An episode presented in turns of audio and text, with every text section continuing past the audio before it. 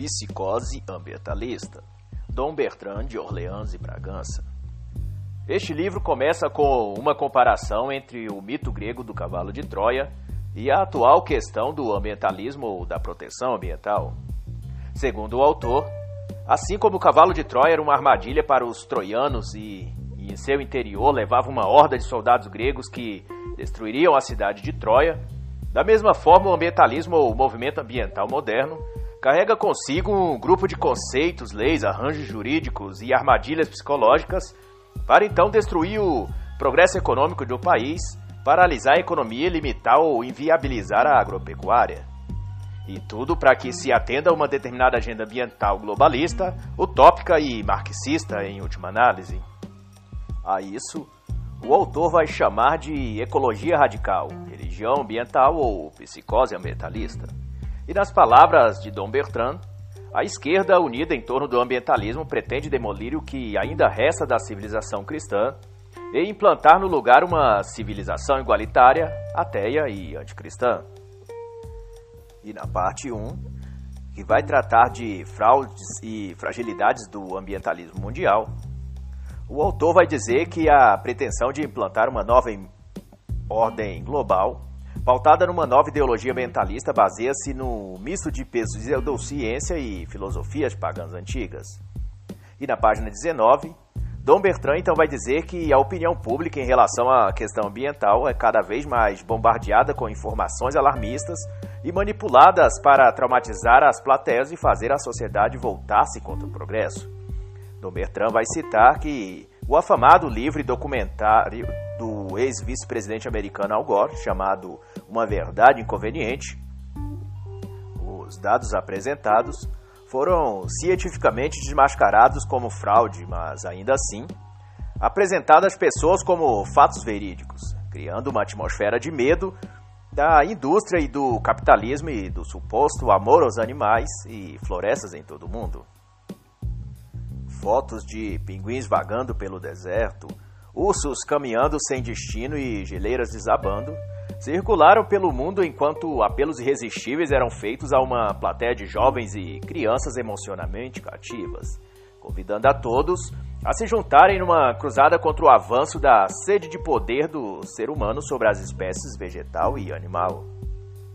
E o autor então vai dizer que o principal dogma ambientalista é o aquecimento global advindo das concentrações de gases de efeito estufa que são resultado das atividades humanas como queima de combustíveis fósseis e desmatamento. Contudo, as mudanças climáticas históricas desmentem o aquecimento oriundo do CO2, metano e, e outros. E a prova disso, segundo o autor, é que durante o aquecimento medieval, o período quente na Idade Média, as temperaturas na Europa foram maiores que as atuais.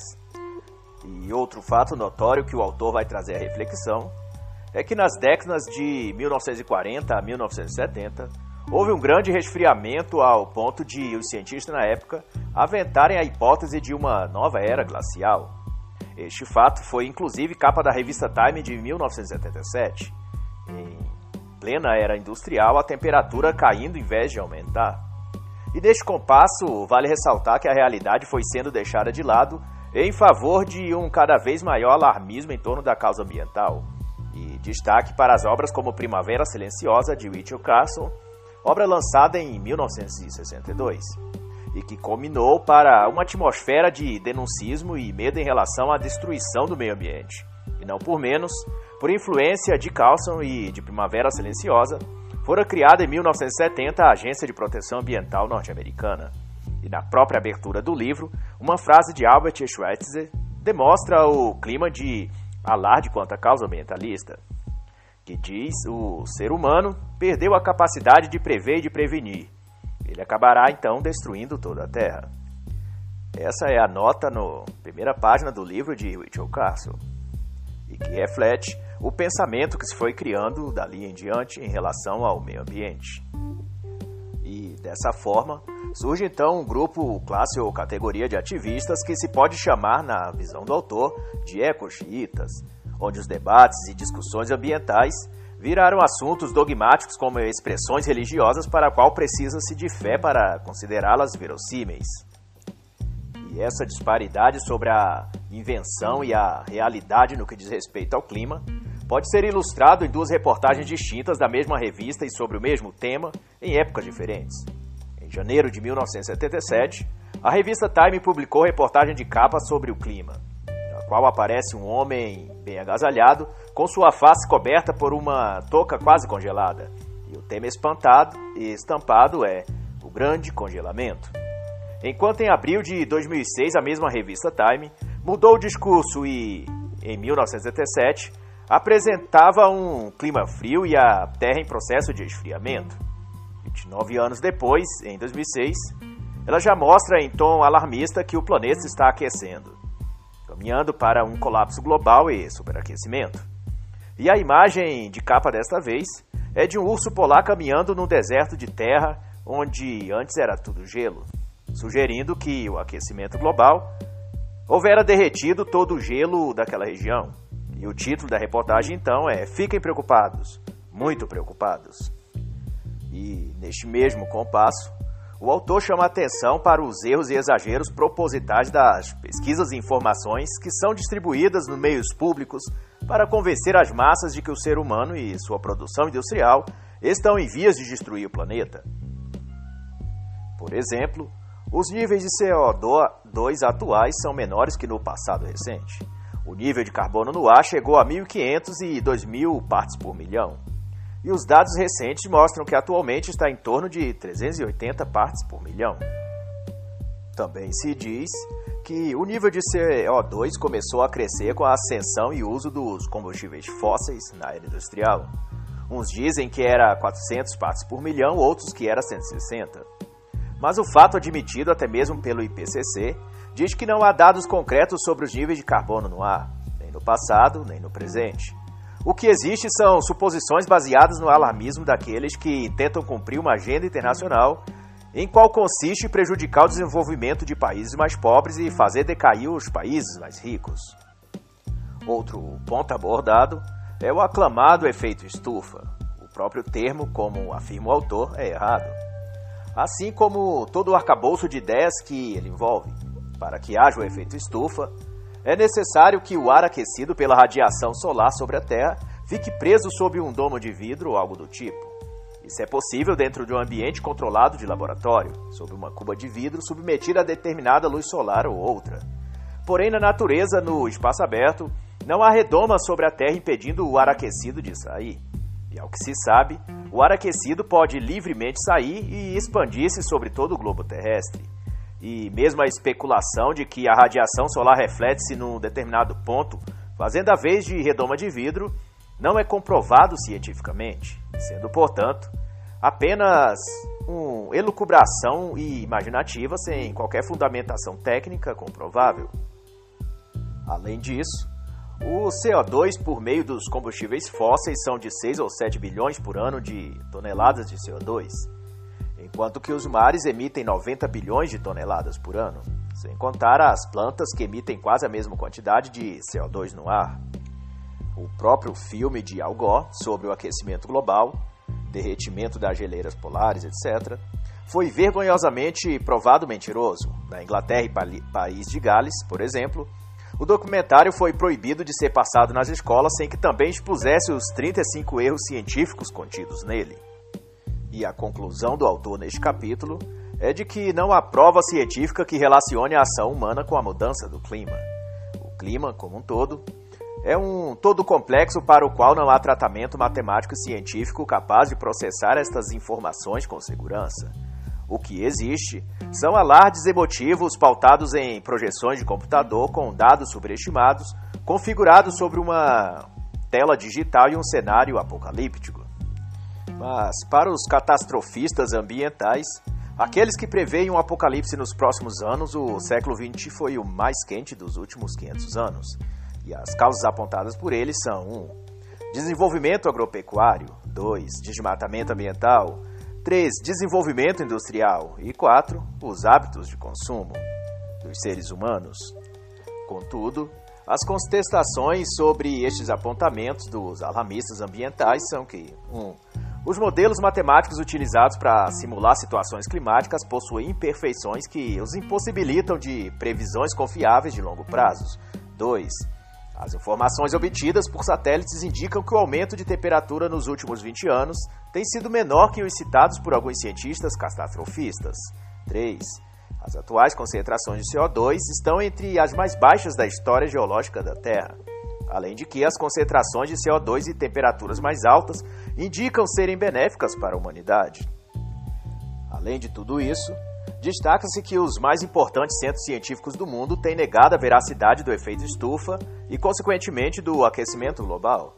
Dom Bertrand vai citar a carta aberta dirigida ao secretário-geral da ONU em 2007.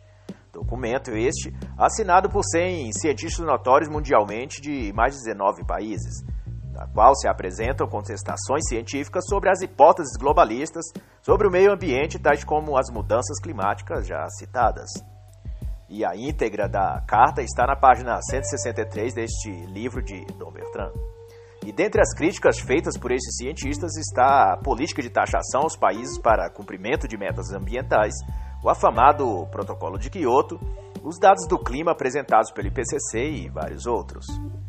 Merece também destaque o fato do professor Ivo Adjever, cientista e proeminente professor americano e ganhador do Prêmio Nobel em 1973, denunciar junto a outros mil cientistas a farsa do aquecimento global, tendo escrito inclusive carta de protesto ao presidente Barack Obama durante o seu mandato.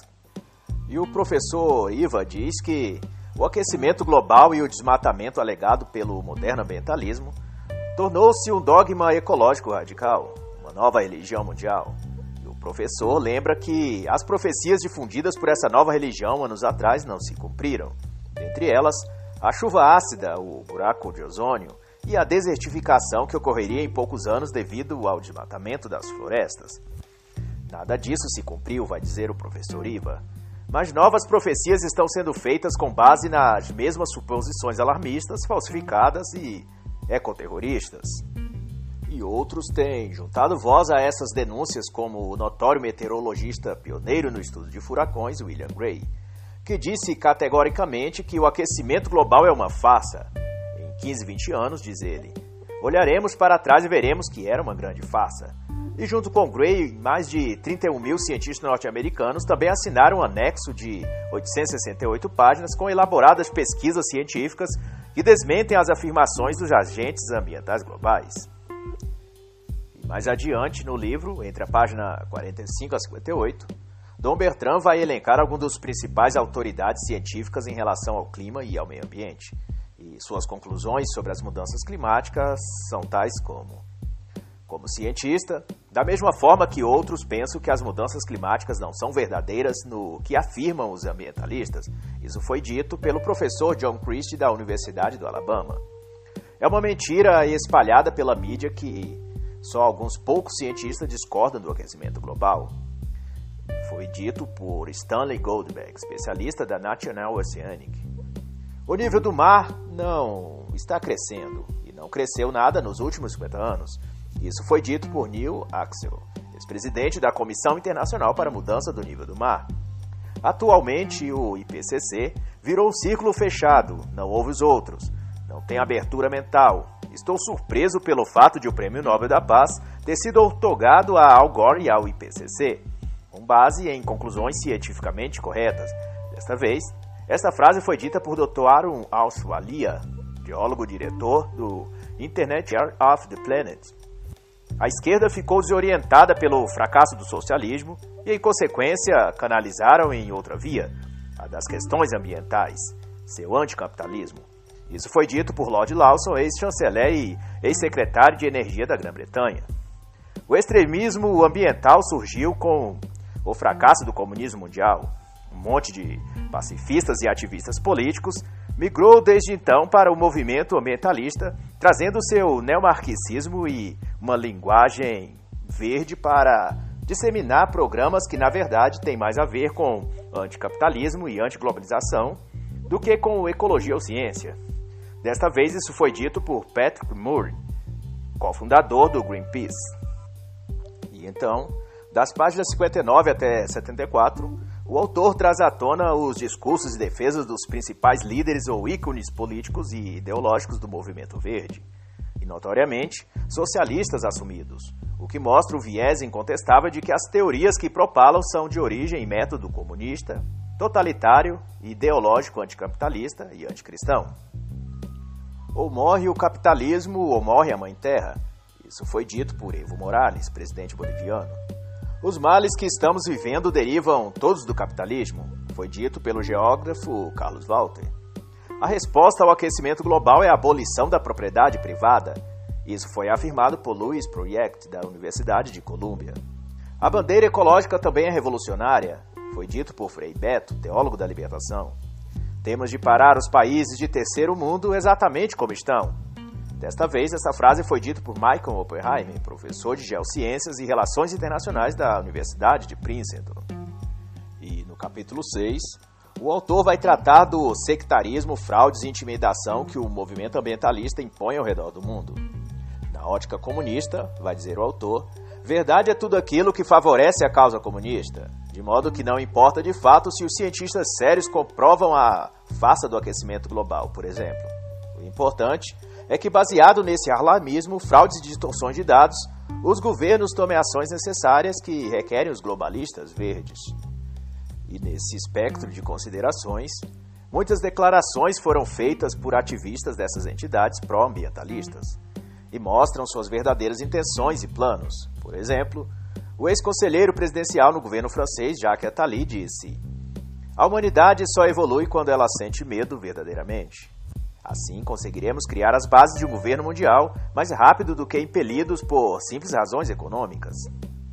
E nessa mesma linha de pensamento, a ex-ministra do Meio Ambiente do Canadá, Christine Stewart, disse: A mudança climática fornece a maior chance para impor a justiça e a igualdade no mundo. Mas o mais notável disso tudo está relatado na página 75, que conta o caso que ocorreu em 2009 nas vésperas da Conferência de Copenhague, em que hackers invadiram o sistema da Universidade de Pesquisa Climática da Inglaterra, que era na época o principal centro mundial de climatologia. Estes hackers capturaram e divulgaram mais de mil mensagens trocadas entre cientistas ligados à universidade as quais revelaram que os cientistas distorceram gráficos, dados e boicotaram outros cientistas que discordavam deles quando as alegações de mudanças no clima global. O episódio ficou conhecido como Climagate e levou o diretor do centro de pesquisas, Phil Jones, a admitir à imprensa que muito do que o IPCC divulga é má ciência. E em entrevista disse que desde 1995 o mundo não experimenta aquecimento algum. Além de que em 1860 a 1880 e 1910 a 1940, o mundo viveu um aquecimento global semelhante ao que se alega agora e não havia à época qualquer relação direta à atividade humana. Outro fato relevante que demonstra a fragilidade e falsificação das teorias ambientalistas foi o ocorrido em 2007 onde o IPCC divulgou em relatório a afirmação de que até 2035 as geleiras do Himalaia poderiam desaparecer devido ao aquecimento global. Mas essa notícia foi tratada pela mídia como fato consumado por três anos até que foi provado ser uma fraude. E então, o presidente do IPCC, Azendra Paushauri, foi pressionado a renunciar ao cargo e dar explicações. E na página 85, o autor vai citar o ocorrido em 2009 na cidade de São Paulo, no Brasil, em que fortes chuvas e enchentes causaram a morte de pessoas, deslizamentos de terra e caos urbano. Logo, o noticiário, como sempre acontece nestes casos, apelou para o aquecimento global e mudanças climáticas para dizer que todo aquele caos e tragédia eram em decorrência da ação humana sobre a natureza.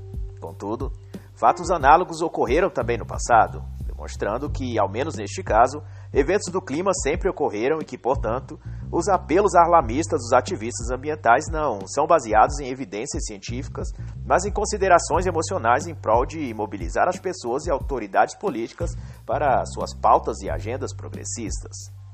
E no caso da cidade de São Paulo, curioso que em 19 de setembro de 2009 o jornal O Estado de São Paulo reproduziu a reportagem da jornalista Sônia Haas sob o título Direto de 1560 em que ela diz que as chuvas, inundações e eventos trágicos do clima já assolavam a região de São Paulo antes mesmo dessa se tornar a cidade de São Paulo, como vemos hoje.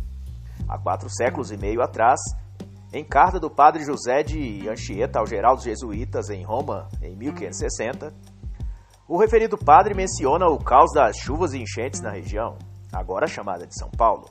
Chega a dizer que caíam as árvores e tudo se conturbava. Na carta, que esteve em exposição da Associação Comercial pelos 450 anos da cidade em 2004, se vê escrito: O vento abalou casas, arrebatou telhados, arrancou árvores pelas raízes. Na primavera e no verão, que aqui começa em setembro e em dezembro, caem abundantes chuvas, há enchentes e grandes inundações. E o autor vai chamar a atenção que tudo isso já acontecia antes mesmo de se falar em CO2, aquecimento global, desmatamento, etc. Mostrando que as mudanças no clima não ocorrem necessariamente em decorrência da ação humana, como fazem parecer os ambientalistas radicais. E na parte 2, na página 99, que vai tratar sobre o ambientalismo no Brasil, o autor vai começar dizendo que o Brasil figura no palco do debate mundial sobre as questões ambientais. E a Amazônia, por sua vez, é alvo do fogo cruzado da pressão ambientalista internacional. E se tem algo que se destaca nisso tudo é a clara orientação neocomunista que engendra todo o debate ambientalista. E nessa temática do meio ambiente no Brasil, se levanta uma questão emblemática: a guerra entre a agropecuária e o meio ambiente. De um lado, acusa-se a agropecuária de querer transformar todo o campo em deserto, sendo, portanto, um símbolo do capitalismo selvagem e predatório. E do outro lado, os ambientalistas são acusados de querer impedir o crescimento econômico do país, tornando o Brasil uma espécie de jardim botânico gigante, em que não há agricultura nem economia ecologicamente sustentável, apenas áreas de preservação ambiental e nada mais. Em termos legais, apenas 29% do país seria passível de ocupação agrícola. Mais de 71% do território nacional não pode ser usado para agropecuária. Para efeito de comparação, a média mundial é de 12%. E Dom Bertrand vai ressaltar de que é um mito que o crescimento econômico agroindustrial demanda destruição irrefreada da natureza. Segundo o autor, pequenos passos com consciência e responsabilidade podem dar retornos gratificantes ao Brasil.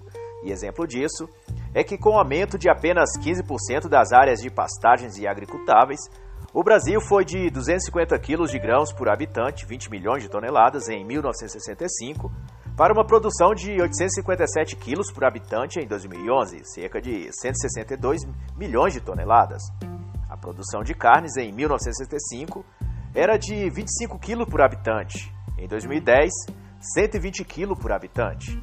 E o autor vai dizer que esses gigantescos aumentos de produção e produtividade mudaram a história da economia brasileira e não comprometeram o ambiente ou a vida animal e vegetal como os ambientalistas da ONU alardeiam outro lado, a floresta amazônica detém a maior floresta tropical úmida do mundo, com cerca de 20% das reservas mundiais de água doce, além de imensa biodiversidade, potencial mineralógico e banco genético. E isso desperta o interesse de agentes internacionais. E Dom Bertrand vai destacar a afirmação do então general do Exército e agora em 2019 chefe do Gabinete de Segurança do Governo, GSI, no governo de Jair Bolsonaro, General Augusto Heleno. Ele disse em entrevista ao Estado de São Paulo em novembro de 2007: A cobiça internacional não se manifesta por ações explícitas de força. Ela age de forma subreptícia, pouco transparente e dissimulada. Poucas ONGs se dedicam a socorrer a população nordestina, enquanto centenas delas trabalham junto aos indígenas. Algumas investem milhões de dólares na região.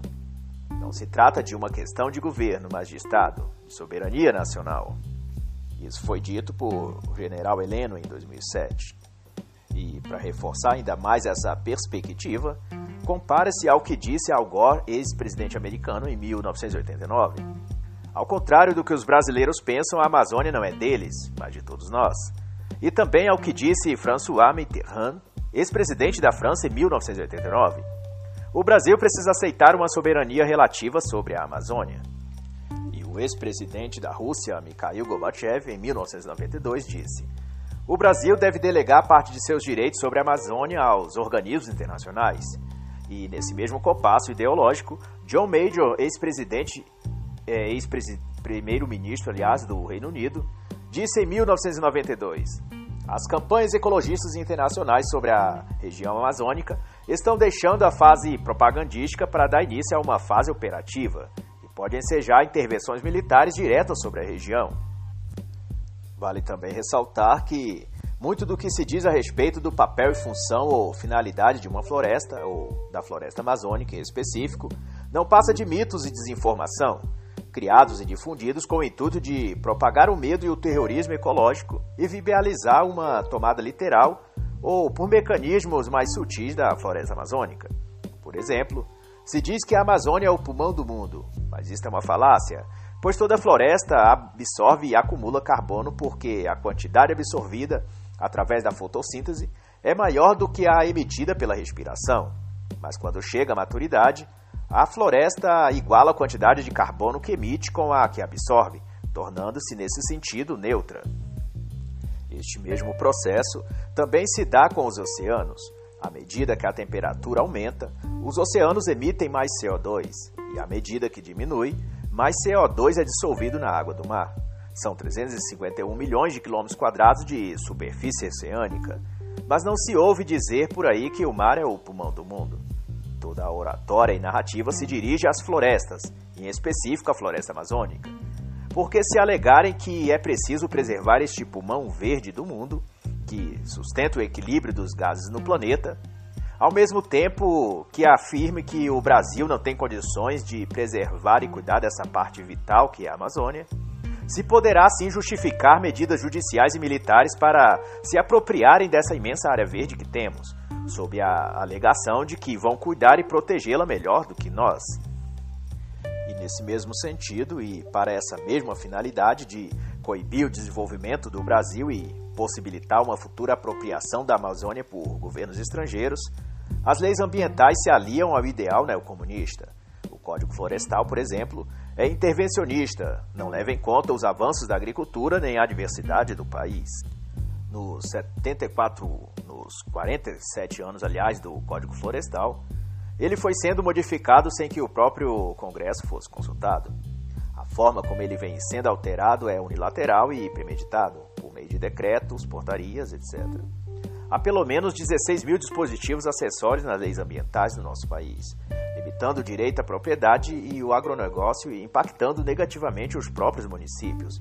Todo esse conjunto de normas envolvendo terras indígenas e quilombolas faz com que cerca de 74% do território nacional seja proibido de exploração econômica. E sobre isso, o autor vai dizer que quase todas essas modificações introduzidas por vetos presidenciais e medidas provisórias consistem em sérias violações do direito de propriedade e da página 127 a 137, Dom Bertrand vai elencar os custos e impactos financeiros e econômicos pela implantação das normas e diretrizes ambientais abusivas.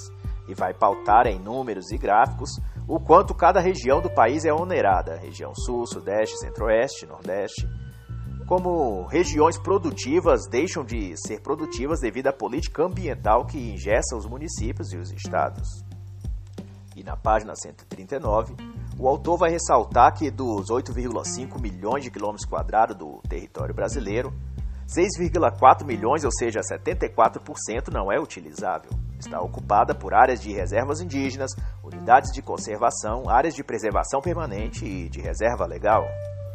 Além disso, é discutível toda essa demarcação indígena, uma vez que, segundo o censo de 2010, haveriam 230 povos indígenas que somam um pouco mais de 817 mil indivíduos. Mas destes, apenas pouco mais de 500 mil vivem em áreas rurais, pouco mais de 300 mil vivem em cidades e juntos correspondem a mais ou menos 0,42% da população total do país. E o autor, Dom Bertrand, vai chamar tudo isso de falso ambientalismo, desligado da realidade e de inspiração socialista, que ao fim além de combater o capitalismo, a propriedade privada e a livre iniciativa econômica, tende a uma espécie de nova religião universal, com aspectos panteístas e totalitário, e, por consequência, ecoterrorista e anticristão. E assim, encerra o livro Psicose Ambientalista, de Dom Bertrand de Orleans e Bragança.